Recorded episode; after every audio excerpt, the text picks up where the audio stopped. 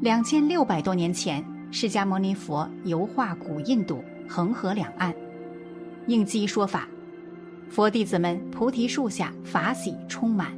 佛陀过世后，通过几次大型的经典结集，弟子们将曾听闻佛陀的教诲记录下来，让佛陀曾经解答众生的人生疑问，消除众生的烦恼，种种法义，跨越时空得以流传开来。今佛弟子有幸问得佛陀甘霖雨露，佛弟子在家如何正确诵经呢？佛弟子在家诵经前要做点什么？有备诵经，从这五点入手：一、心态，诵经心态上应该明确，诵经不是为了诵经而诵经，诵经不仅仅是为了增长佛学知识，又或者是为了学术研究。而是从经典中反现自己的言行，是否是按照佛陀所说的教法在做，从而修正我们的行为，这是我们诵经的意义。唐朝的善导大师曾说过：“佛经是一面镜子，读经就像照镜子一样，越照越明，越读越智慧。念经诵咒贵在至诚，虽然展不懂其意义，也不可。”退却灰心，虔恳念诵，自然能体会妙意。因为真用功者不用忘时，对经直接关照，与文字相重。般若性显，六道众生中尚有天神鬼以及少数的旁生或畜生，也能信受佛法。所以虽在无人之处念诵，就有异类的天神鬼畜生。及亲友亡灵来听诵佛经，只要念经者专诚，只能感应之而度脱他们。研读诵大乘者，此明经教育之如镜。数读数寻开发智慧。佛说欢无量，受佛经书。二方式，诵经的方法有许多，有默读，在不出声心里默念。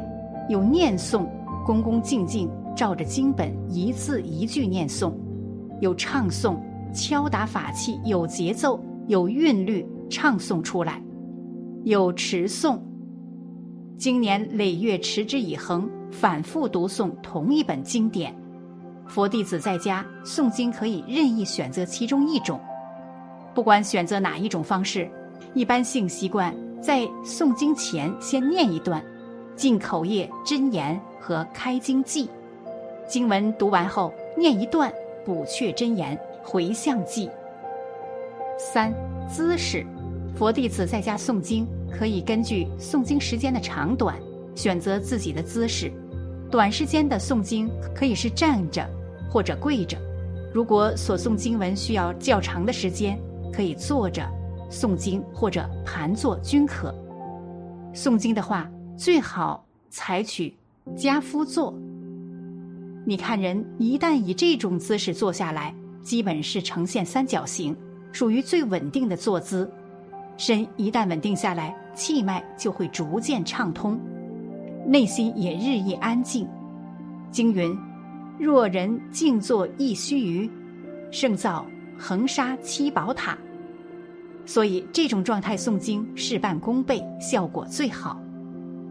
四，地点，佛弟子在家诵经前，先要洗漱好，整肃衣容后，在佛堂供佛像，设经桌，并且奉上香花灯烛果等贡品，因为佛经是经书法宝，佛经在即如法在。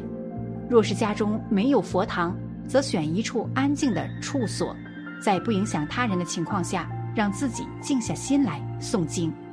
佛陀之所以能达到福智圆满、广度众生，就是因为依照正确的修行方法和以三宝为皈依，才逐步得以修习圆满。若能经常的见贤思齐，做到心中有佛法，依教奉行，就能转恶为善，转凡为圣。从这个角度来讲，在家中设立佛堂的意义就非常之大。很多人在学佛之初都会遇到家人的反对，而不是一开始就全家人一起信佛学佛。比如我自己刚学佛时，就是先一个人学佛，但家人并不反对，也不信奉。后来我就在家中设立了一个小小的佛堂，每天早上供清水一杯和上香，每逢初一、十五或佛菩萨圣诞日，均供奉水果和素菜。早晚还会在佛堂前拜佛、诵经、做功课。父亲和母亲也对佛法产生了一定的兴趣，在我的带动下，他们也开始主动的了解佛法，偶尔也会翻看我供奉的佛堂当中的经书和善书。在我出差或有特殊情况不能在佛堂供水上香的时候，他们也会主动帮我每天在佛堂前供香换水。后来，我也把设立佛堂可以佛化家庭的方式向身边同修分享。让他们也在家量力而行的设立小佛堂，熏陶家里人一起拜佛学佛，对家庭和美有着莫大的益处，或者在修行上也有莫大的帮助。例如，全家人一起食素，一起安排合理的时间做功课，一起精进修学，这才是真真正正的相亲相爱一家人。五，时间。什么时候念诵佛经比较好呢？有些人认为晚上不宜诵经，容易招惹冤亲债主。但是佛陀说，人生难得，只要心存正念，时时都能诵经。至于每部经文读诵的时间，比如较短的经文《心经》《大悲咒》《普门品》等，可以一次读完整部；如果读较长的经文，比如《地藏经》《法华经》《华严经》等。可以分品依次读诵，读哪一部佛最好呢？适合自己的便是最好的。方法有了，那佛弟子在家诵经，三藏十二部那么多的经典，到底哪一本是最好呢？说实话，佛经每一部都很好，关键是在于你自己读了哪一部佛经后让你获益匪浅，哪一佛经让你心很安定，那它就是最好的。千万不要迷信，认为念哪一本功德大就念哪一本，念哪一本功德小就不念哪一本。其实每一部经都功德无量，适合自己的便是最好的。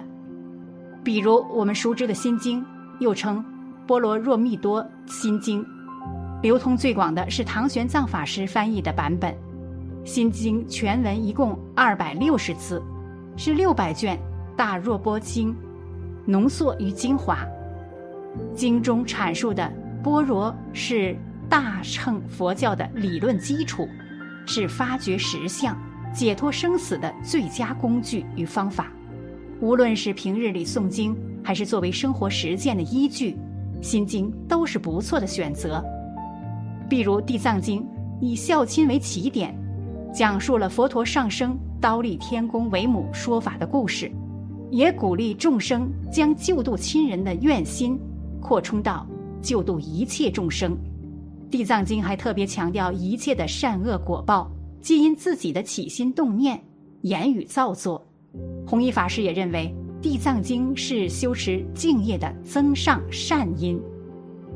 比如，佛说《阿弥陀经》是唯一一部佛陀无问自说的经典。佛说《阿弥陀经》的根本要旨，就是基由修持阿弥陀佛而达到一心不乱的目的，即得往生西方极乐世界。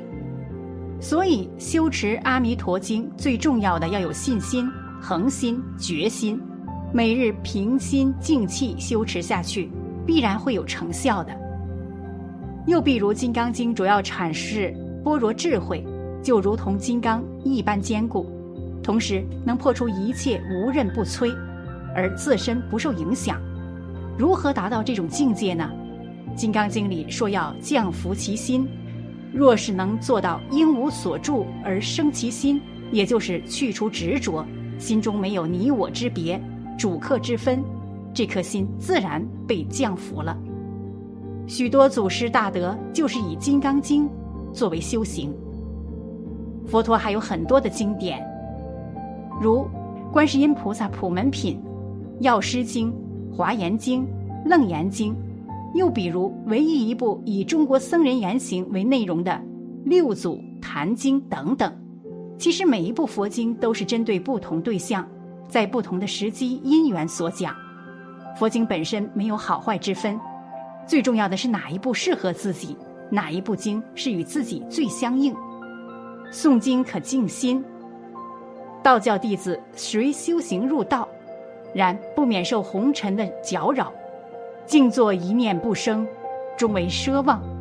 诵经可以凝神，神聚则足。得以温养身心，从而性命双修。人之灵藏于体魄之中，灵如灯而魄如泥，魄着魂灵，魂之灵性被魄所阻碍，使人头脑混沌，不得灵智。诵经可使魄渐降而灵生，子府清明。